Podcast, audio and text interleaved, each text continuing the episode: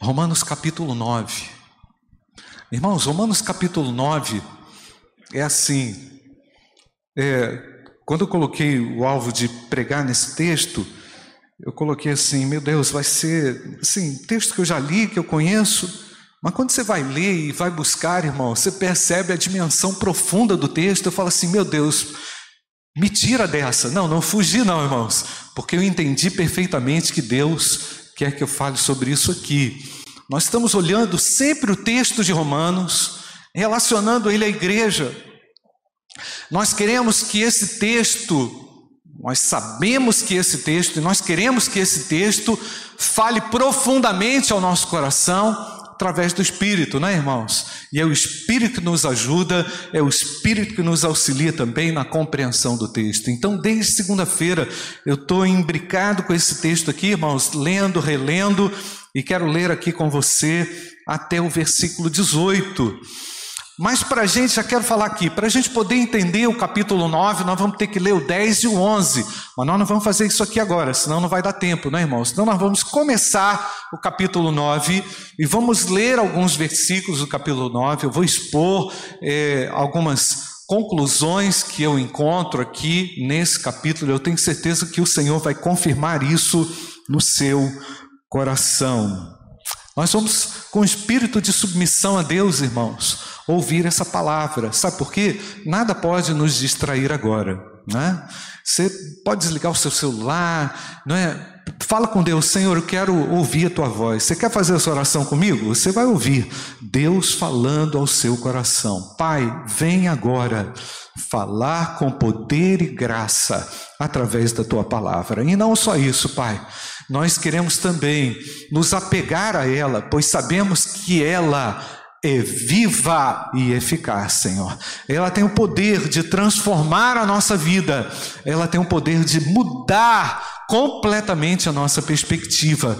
E nós abrimos o coração, pois reconhecemos o teu senhorio, reconhecemos também a tua palavra como sendo a própria revelação e manifestação do Senhor a nós. Em nome de Jesus. Amém. Amém. Digo a verdade em Cristo, não minto, e a minha consciência confirma isso por meio do Espírito Santo. Sinto grande tristeza e tenho incessante dor no coração. Percebe, irmãos? Sinto grande tristeza e tenho incessante dor no coração. Porque eu mesmo, olha o versículo 3, eu mesmo desejaria, o apóstolo Paulo, irmãos, será amaldiçoado, separado de Cristo, por amor de meus irmãos, meus compatriotas, segundo a carne. Versículo 4 são israelitas. A eles pertence a adoção, assim como a glória, as alianças, a promulgação da lei, o culto e as promessas. Deles são os patriarcas, e também deles, descendente, o Cristo, segundo a, a carne, o qual é sobre todos Deus bendito para sempre, amém. E não pensemos que a palavra de Deus falhou, porque nem todos os de Israel são de fato israelitas, nem por serem descendentes de Abraão são todos filhos, pelo contrário, por meio de Isaac será chamada a sua descendência, isto é, não são os filhos da carne que são os filhos de Deus, mas os filhos da promessa é que são contados como descendência, porque a palavra da promessa é esta: por esse tempo voltarei, e Sara terá um filho. E isto não aconteceu somente com ela, mas também com Rebeca, ao conceber de um só, de Isaac, nosso pai. E os gêmeos ainda não eram nascidos, não eram nascidos, nem tinham feito o bem ou o mal, para que o propósito de Deus quanto à eleição prevalecesse, não por obras, mas por aquele que chama. Quando foi dito a Rebeca: o mais velho será servo do mais moço, como está escrito: amei Jacó, porém desprezei Esaú. Que diremos então? Que Deus é injusto? De modo nenhum.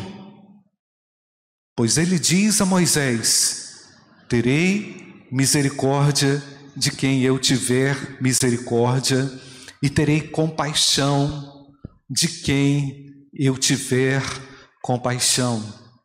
Assim, pois, isso, isto não depende de quem quer ou de quem corre, mas de Deus que tem misericórdia. Porque a Escritura diz a Faraó: Foi para isto mesmo que eu levantei, para mostrar em você o meu poder e para que o meu nome seja anunciado em toda a terra. Logo, Deus tem misericórdia de quem quer e também endurece a quem Ele quer. Amém, queridos?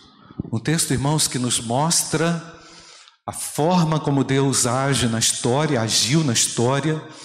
O apóstolo Paulo, então, aqui, bem preocupado a respeito dos judeus que é, haviam se convertido lá em Roma, como nós sabemos.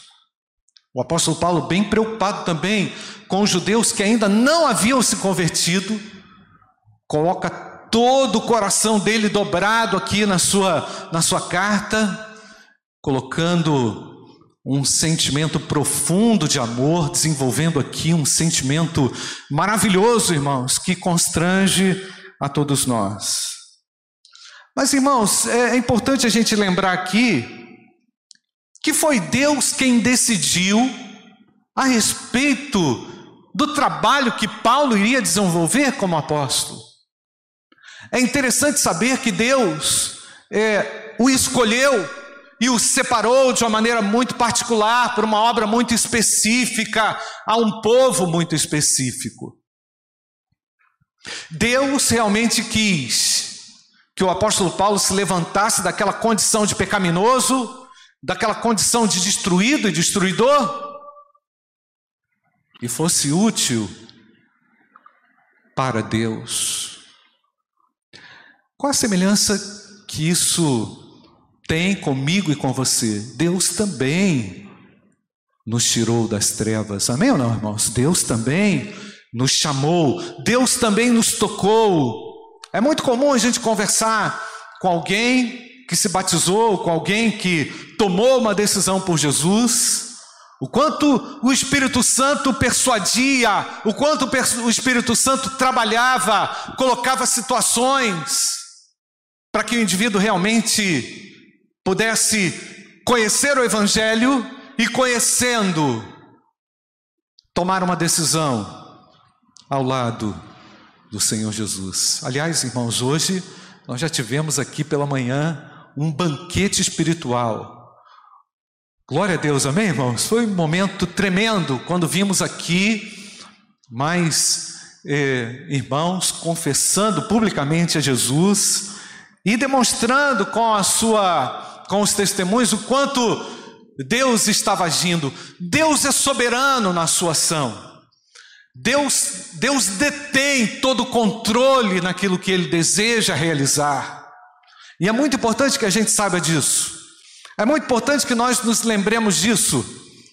Que Deus não é pego de surpresa, que Deus não é assaltado, não é, ou sobressaltado, nada disso. Ele conhece perfeitamente e ele age perfeitamente conforme os seus desígnios. Então o apóstolo Paulo sabia que o seu chamado era para anunciar o evangelho a um grupo específico, aos gentios.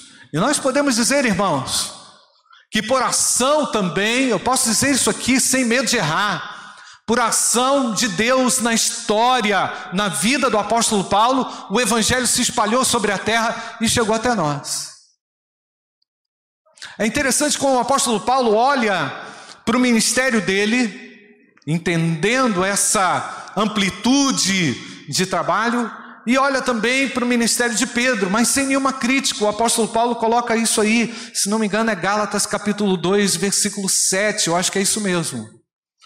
Pelo contrário, quando viram que me havia sido confiado o evangelho da incircuncisão, assim como a Pedro foi confiado o evangelho da circuncisão. Vamos deixar só aí. Esse recorte de texto nos faz é, é, entender, compreender o que está na mente de Paulo com relação ao seu chamado. Deus confiou a ele o evangelho da incircuncisão, ou seja, o evangelho que o apóstolo Paulo mesmo narrou aqui nessa carta aos Romanos, como é, falei lá no capítulo 1, que a carta aos Romanos é o evangelho de é, Paulo, né, pode ser considerado assim, o evangelho dele, ele se coloca nesse momento, irmãos, como uma noção muito clara que o Senhor confiou a mim a pregação do evangelho para os incircuncisos. Mas, para surpresa de Paulo, irmãos, muitos judeus estavam ali convertidos na igreja em Roma. Muitos judeus receberam o evangelho ali, e o apóstolo Paulo agora escreve com uma paixão desmedida para aquele povo romano, colocando um sentimento maravilhoso, irmãos, que me constrange até ao perceber é, a intensidade, a grandeza, o amor que está no coração desse homem, né, irmãos? Um amor que o apóstolo Paulo diz que o fazia sofrer. Eu sofro profundas dores, porque afinal de contas, o meu povo rejeitou a Cristo. O meu povo não reconheceu o Messias como o Cristo, aquele enviado por Deus para a salvação. Então, o estado, na verdade, o estado espiritual dos judeus preocupava Paulo porque tinham um conhecimento de Deus, isso ele vai falar no capítulo 10, mas não tinham um entendimento de Jesus Cristo e o um entendimento da salvação. Aliás, eu quero fazer um rápido parênteses aqui que me veio à mente agora com essa palavra entendimento. Um dos nossos alunos lá na IBD, Luizinho, que se batizou hoje, ele chegou para mim na classe e falou assim: Pastor, eu conheci o Evangelho, mas eu não tinha entendimento. Eu conhecia a igreja, mas eu ainda não tinha com clareza entendido quem é Jesus. Isso faz diferença, irmãos? Faz diferença.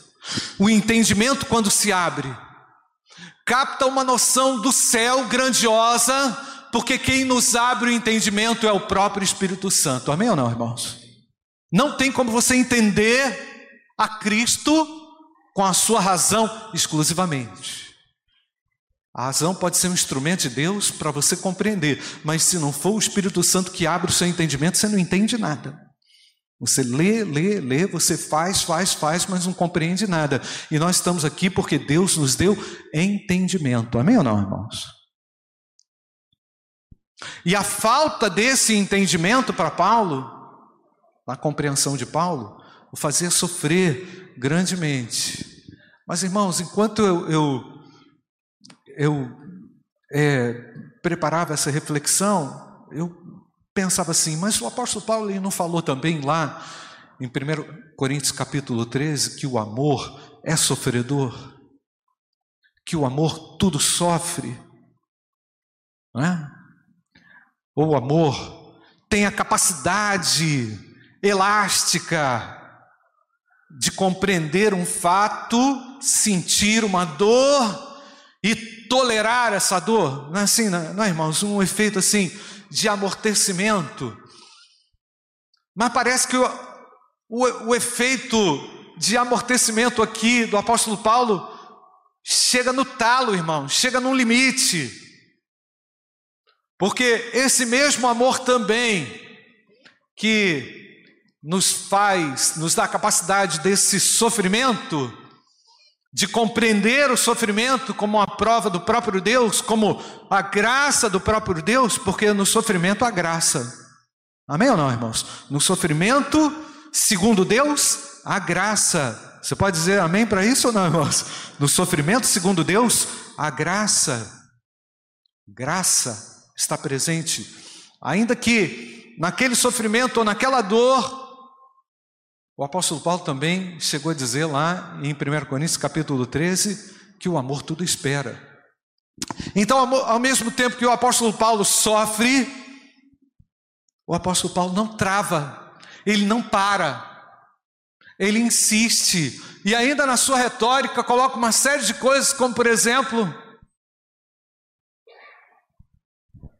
como ele diz no versículo 2, Volta lá para mim. Versículo 2: Sinto grande tristeza, e tenho, o que está escrito, irmãos? Incessante dor no coração. Olha o versículo 3, irmãos. Porque eu mesmo, olha o que, que ele fala, irmãos. Eu mesmo queria ser amaldiçoado, separado de Cristo por amor de meus irmãos, meus compatriotas, segundo a carne. Percebe, irmãos, que o apóstolo Paulo agora, sabendo que não poderia mais confiar na sua, na sua linhagem tradicional, naquilo que ele havia recebido como herança, não é? A farisaica. O professor Fernando até falou um pouquinho sobre isso aqui, é, hoje, como aquele legalismo religioso fez com que Paulo fosse se autodestruindo. Ao mesmo tempo, agora, o apóstolo Paulo coloca a seguinte questão: eu preferia ir para o inferno. É quase isso, irmãos. Se eu estiver exagerando, depois você pode conversar comigo. Eu preferia ir para o inferno para não ver o meu povo perdido, do que eu ir para o céu e ver o meu povo totalmente consumido. Mas é lógico, né, irmãos, que Deus não ia ouvir essa oração. Porque no capítulo 8, Paulo usa uma figura, não é? Paulo usa uma expressão aqui contundente, forte, uma máxima. Mas lógico que isso não iria acontecer, porque no capítulo 8 ele diz que nada pode nos separar do amor de Deus em Cristo Jesus. Amém, irmãos? Nada pode nos separar. Então, por mais dores que todos nós venhamos a sofrer, e dores legítimas, nós sabemos, amados, que o nosso Deus está conosco, construindo a nossa história. Amém, amados? Ele está conosco, vivenciando cada uma das nossas emoções.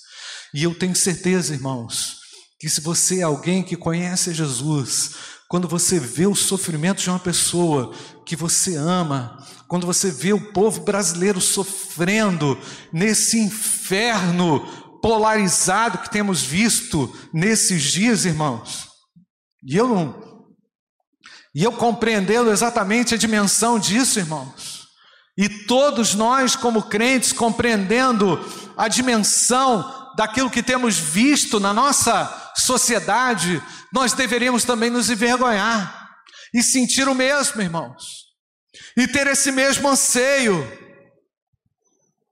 Se o Senhor nos salvou, se o Senhor me deu o privilégio tão grandioso de compreender a graça, de compreender a salvação, por que o meu conforto? Por que da minha acomodação? Por que de tanta. Desculpa a expressão, irmãos. Por que de tanto mimimi? Então você percebe que pode ocorrer uma distância muito grande entre o viver propriamente para Cristo e o conhecer só na cabeça a respeito do Evangelho. O apóstolo Paulo vivia com intensidade e era um sentimento extremamente legítimo, extremamente pertinente. E quanto mais nós nos aproximamos de Deus, irmãos, mais nós vamos sentindo a dor do outro. É verdade ou não, irmãos? Mais nós nos tornamos compassivos, atenciosos, amorosos, e a pessoa fala assim: Nossa, Fulano de Tal, por que Fulano mudou tanto? Porque ele se aproximou daquele que conhece todas as coisas, e quem se aproxima de Deus, irmãos, é transformado e é impactado, amém ou não, queridos? E à medida em que nós vamos progredindo na fé, à medida que nós vamos nos aproximando daquele que detém todo o amor, toda a graça, todo o poder, mas nós também vamos nos questionando e nos verificando e perguntando para nós mesmos: que amor é esse? Que hipocrisia de religião é essa? Que vida cristã é essa que você diz que tem e não tem um pingo de misericórdia por aquele que sofre? Irmãos, eu passei vergonha aqui nesse texto nessa semana, mas é muita porque eu me senti muito inútil, irmãos. Eu percebi quão, quanta, às vezes, quanta discriminação, quanto impedimento nós colocamos em favor daqueles que mais carecem, daqueles que mais precisam. E muitas vezes, irmãos, nós temos que ir lá no pó e reconhecer que sem Deus nada podemos fazer. Por isso que Jesus afirmou isso: sem mim, nada podeis fazer. Não pense que você poderá realizar algo digno da glória de Deus, se você não o fizer pelo Filho de Deus. Então, irmãos, o apóstolo Paulo está falando no capítulo, no versículo 4 Coloca lá, Luquinhas. É verdade que eu também poderia confiar na carne. Se alguém pensa que pode confiar na carne, eu ainda mais. Fui circuncidado no oitavo dia, sou da linhagem de Israel, da tribo de Benjamim.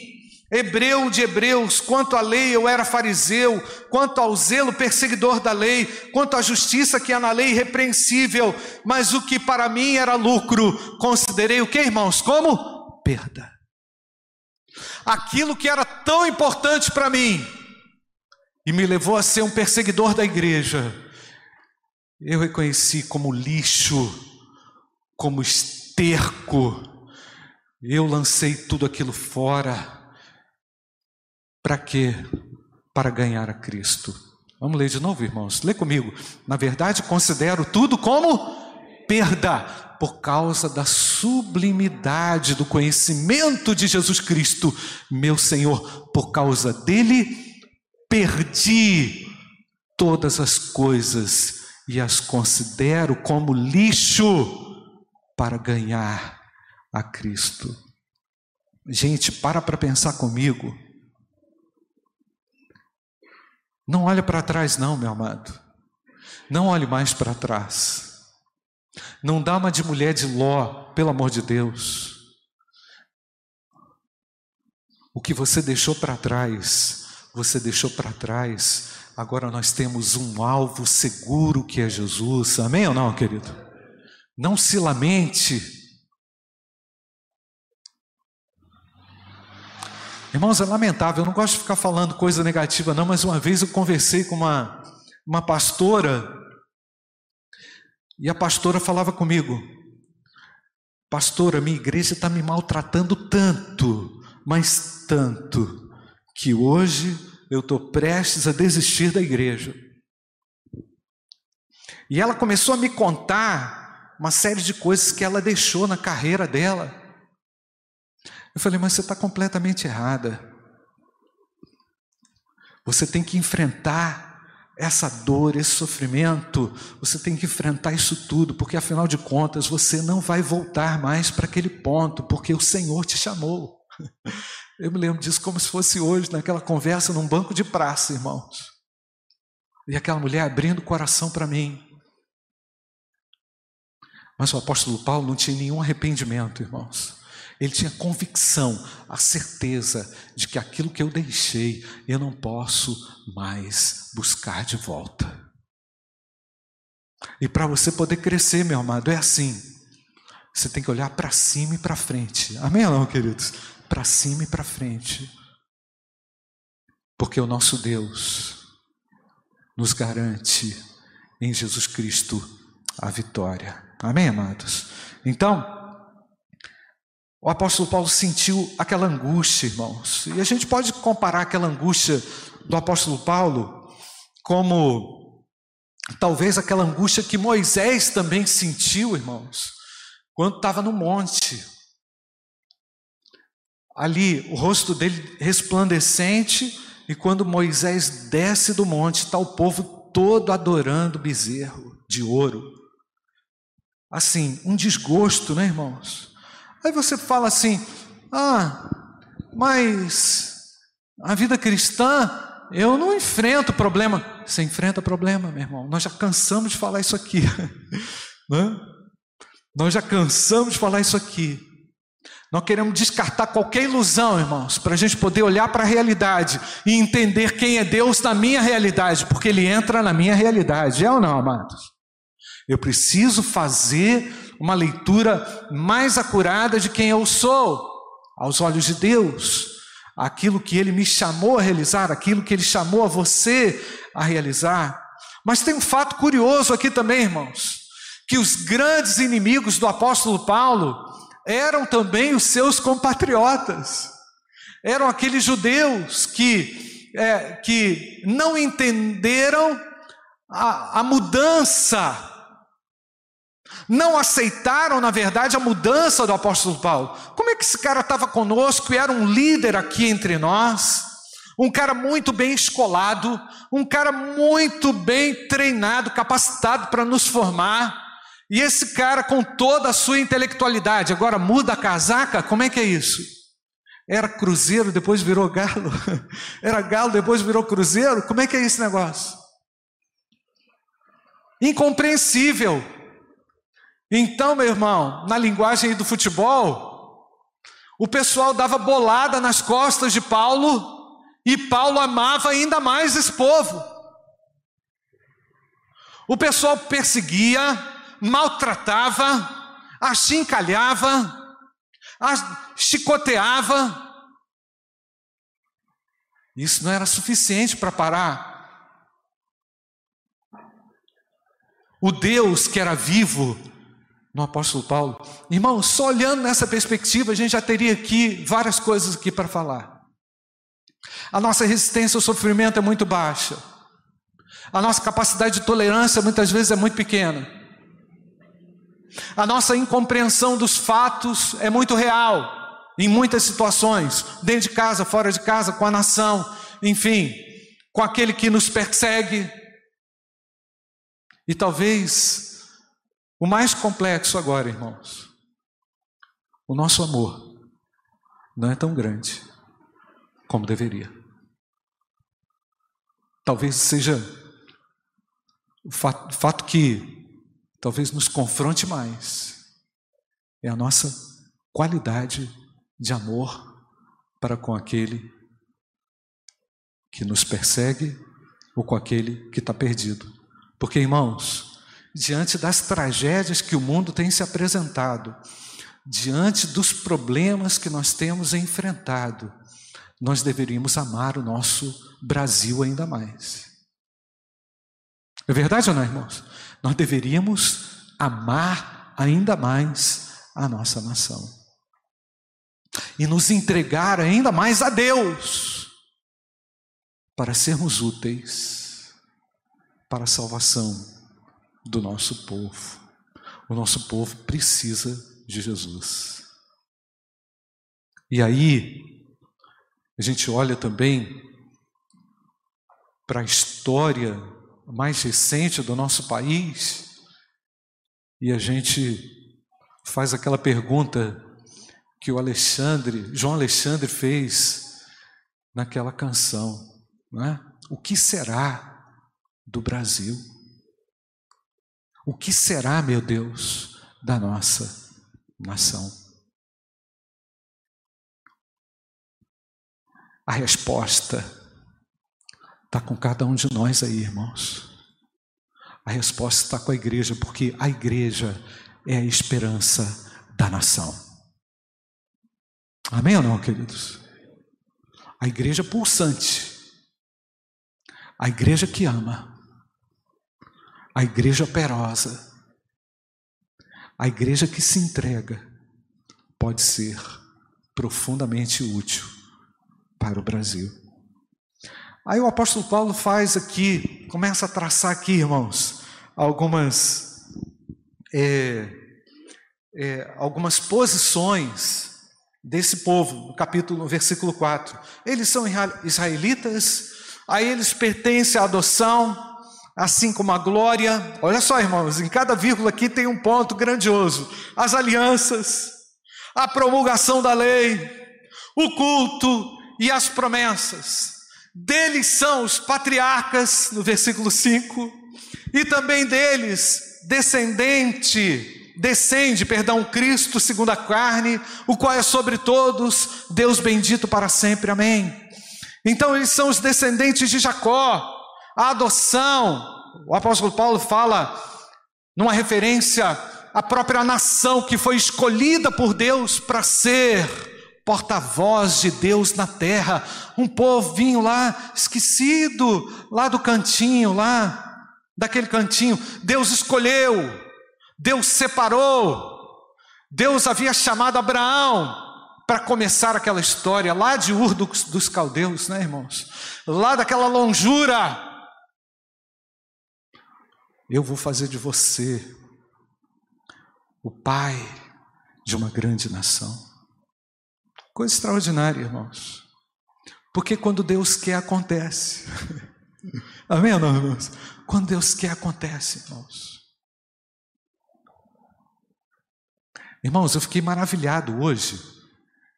Eu ainda estou maravilhado com aquilo que o Senhor nos permitiu aqui pela manhã.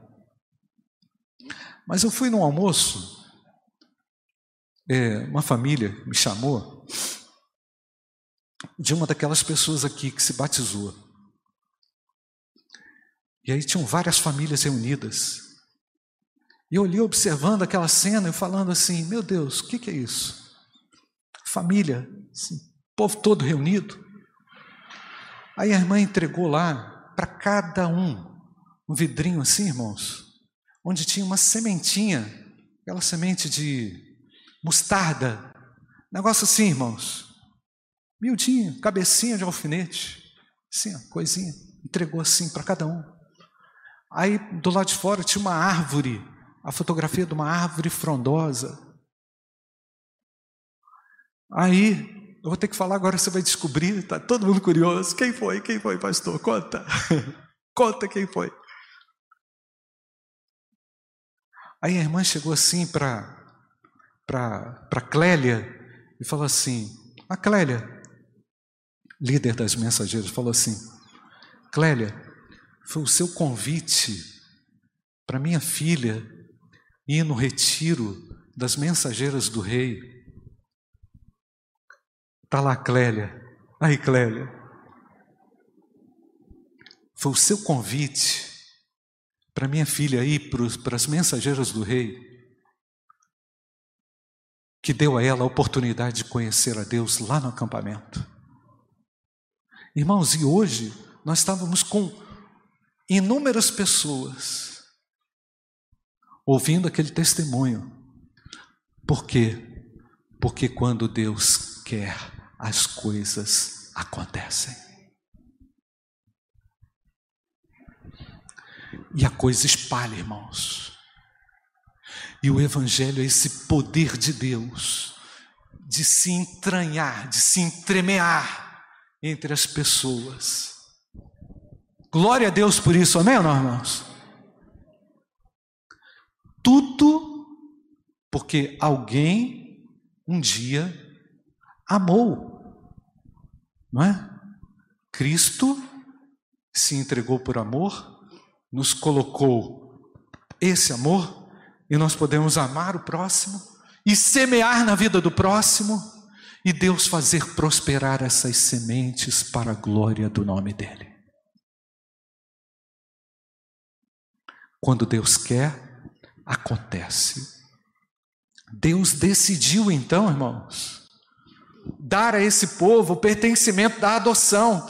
A eles pertencem a glória, a que a glória, irmãos, a manifestação do Deus invisível de uma maneira muito visível no Shekinah, ali nas teofanias, nas manifestações grandiosas de Deus aquele povo, povo esquecido, um povo que Deus realmente decidiu amar. E decididamente abençoou. E o maior de todos os privilégios, irmãos, o apóstolo Paulo cita aqui, e para isso ele fala até o amém, não é, irmãos? Ele permitiu que Jesus nascesse judeu, sangue israelita, sangue na veia israelita.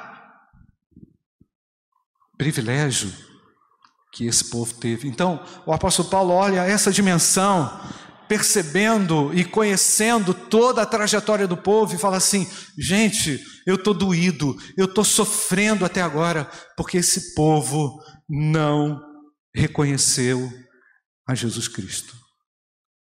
Mas ao mesmo tempo o apóstolo Paulo agora vai responder: quem falhou? Foi Deus? Não, não foi Deus. Deus não falhou. Deus não errou. E aí é a primeira conclusão que eu quero chegar, irmãos. Porque a eleição de Deus em Cristo não é mais definida pelo sangue, não é mais definido pela, pela filiação. Quem é filho de Abraão então? Depois de Jesus Cristo, não é mais filho de Abraão quem está vinculado à carne é israelita de fato quem tem a fé de Abraão no seu coração. E nós somos privilegiados porque essa fé chegou ao meu coração. Amém ou não, queridos? Eu sou filho de Deus. Filho de Abraão. Nós somos filhos de Abraão, herdeiros da promessa em Abraão, manifesta e revelada em Jesus Cristo. Então, Paulo argumenta aqui que a descendência natural de Abraão não é garantia mais para uma filiação. Deus não é mais um Deus nacionalista, preocupado com o império e o governo de uma nação, com o domínio e exclusividade, como foi, de uma nação. Ele agora estendeu o seu reino a todos nós, a mim e a você. Amém ou não, queridos? O reino de Deus chegou no meu coração. Você pode dar um glória a Deus por isso, irmãos? Glória a Deus. Faço parte de um reino infinito. Não tem bandeira. A bandeira, na verdade, irmãos, é o amor, não é isso que a gente canta aqui, Joyce? Que a bandeira é o amor. E mais, isso tem que fazer a gente parar para pensar também, irmãos. Porque por vezes o indivíduo pensa assim: ah, meu pai é crente, né? A minha mãe era crente, orava muito, pastor. Minha mãe era uma pessoa de fé, né? Ou então meu pai era isso, minha avó era aquilo. Ótimo, mas e você? Você não vai ser salvo por causa que a sua avó foi salva, porque a sua mãe foi uma boa crente. Não. Essa questão agora é individual, é pessoal. Não é por tradição familiar. Não é por currículo também, irmãos. Esse é um outro aqui, uma outra uma outra lição que a gente pode tirar aqui. Porque afinal de contas, se a eleição, se a eleição não é garantida pela filiação natural, a escolha de Deus também não é pelos melhores. Se fosse assim, a salvação seria meritória, e ela não é meritória. Deus poderia ter escolhido os melhores, mas o que, que ele fez? Ele escolheu a mim. Deus poderia ter separado os melhores, mas ele não fez isso. Porque o mérito e a glória pertencem a Deus. É interessante, né, irmãos, como Deus raciocina de uma maneira totalmente diferente da gente. Ele não escolhe aqueles que têm as melhores notas na escola. Não está errado tirar nota boa na escola. Ele não escolhe aquelas pessoas que andam certinhas, não é? Porque você foi certinho ali, você acertou tudo, então você. Não, ele não faz isso. Para a salvação não é assim. Ele nos escolheu porque Ele decidiu nos amar e se entregar por todos nós. Amém ou não, queridos? E eu não sei como é que você entrou aqui nessa noite. Talvez você, a sua fé é uma fé meio replicada de alguém, mas na verdade você, você ainda está longe de Deus. Talvez você tenha uma boa referência, isso não é ruim. Mas Deus quer que você se transforme numa referência de fé também. Ele quer fazer você crescer. Ele quer que você tome uma decisão também de fé, recebendo a Jesus Cristo como seu Senhor e seu Salvador pessoal. E com relação a todos os méritos que você tem, Deus não está olhando para nada disso. Ele está olhando agora para o seu coração, porque Ele te ama. Ainda que você tenha cometido os piores deslizes, as maiores mancadas na sua família, ainda, tem, ainda que tenha feito as maiores grosserias, os pecados mais grosseiros, mais aviltantes, Deus ama você. E quando Ele quer, Ele transforma. Ele fez isso com a minha vida. Deus não escolhe os melhores. Ele veio para os doentes. Ele veio para os pecadores, do qual o apóstolo Paulo diz que ele era o que, irmãos? O principal. Tudo aquilo que eu adquiri, tudo aquilo que eu tinha, eu joguei fora porque agora eu encontrei o verdadeiro Deus. Olha que tremendo, né, irmãos? Feche seus olhos, eu não sei como é que você chegou aqui, mas quem sabe você esteja hoje sendo tocado por Deus para tomar uma decisão ao lado dele, para também modificar a sua vida. Você reconhece a Jesus como o único que pode tirar dessa furada que você entrou. Você reconhece a Cristo como sendo o único Salvador? Você já ouviu do Evangelho?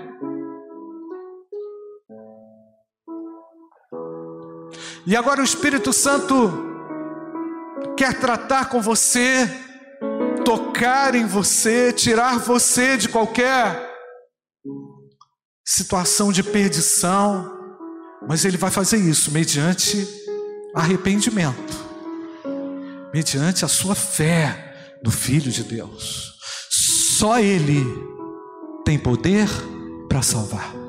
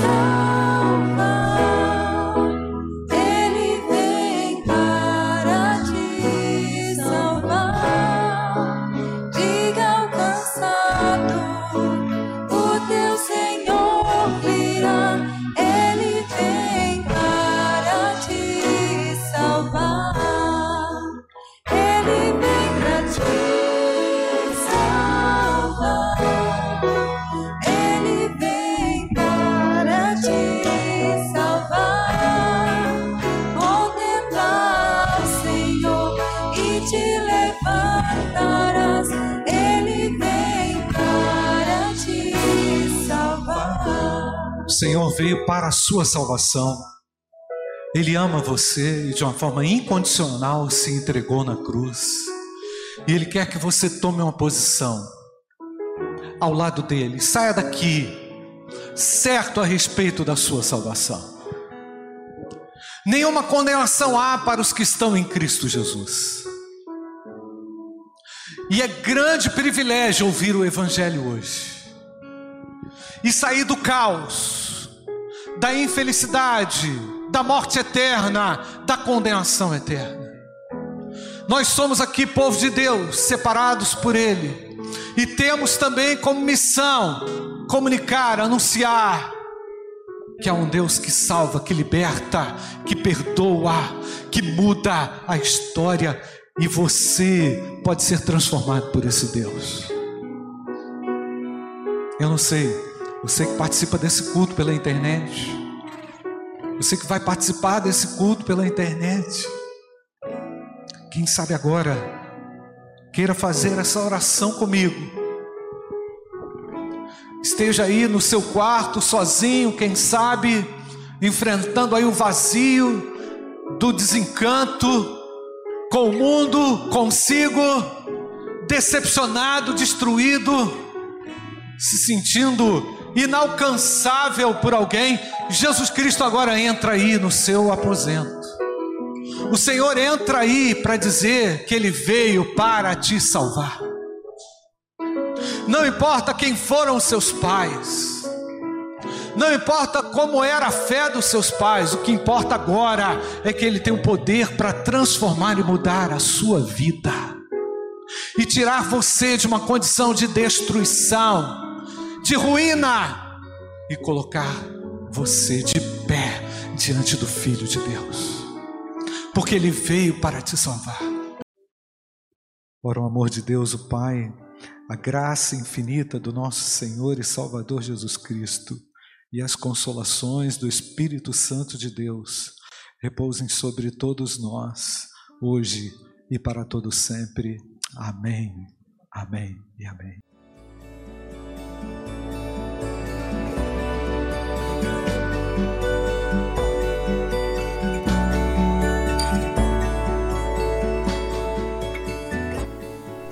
A Igreja Batista do Bom Retiro tem plena convicção de que a palavra de Deus é poder para salvar e transformar vidas. Nosso desejo é que essa mensagem tenha alcançado seu coração. Para saber mais sobre quem somos e em quem acreditamos, acesse ibbrpatinga.com.br.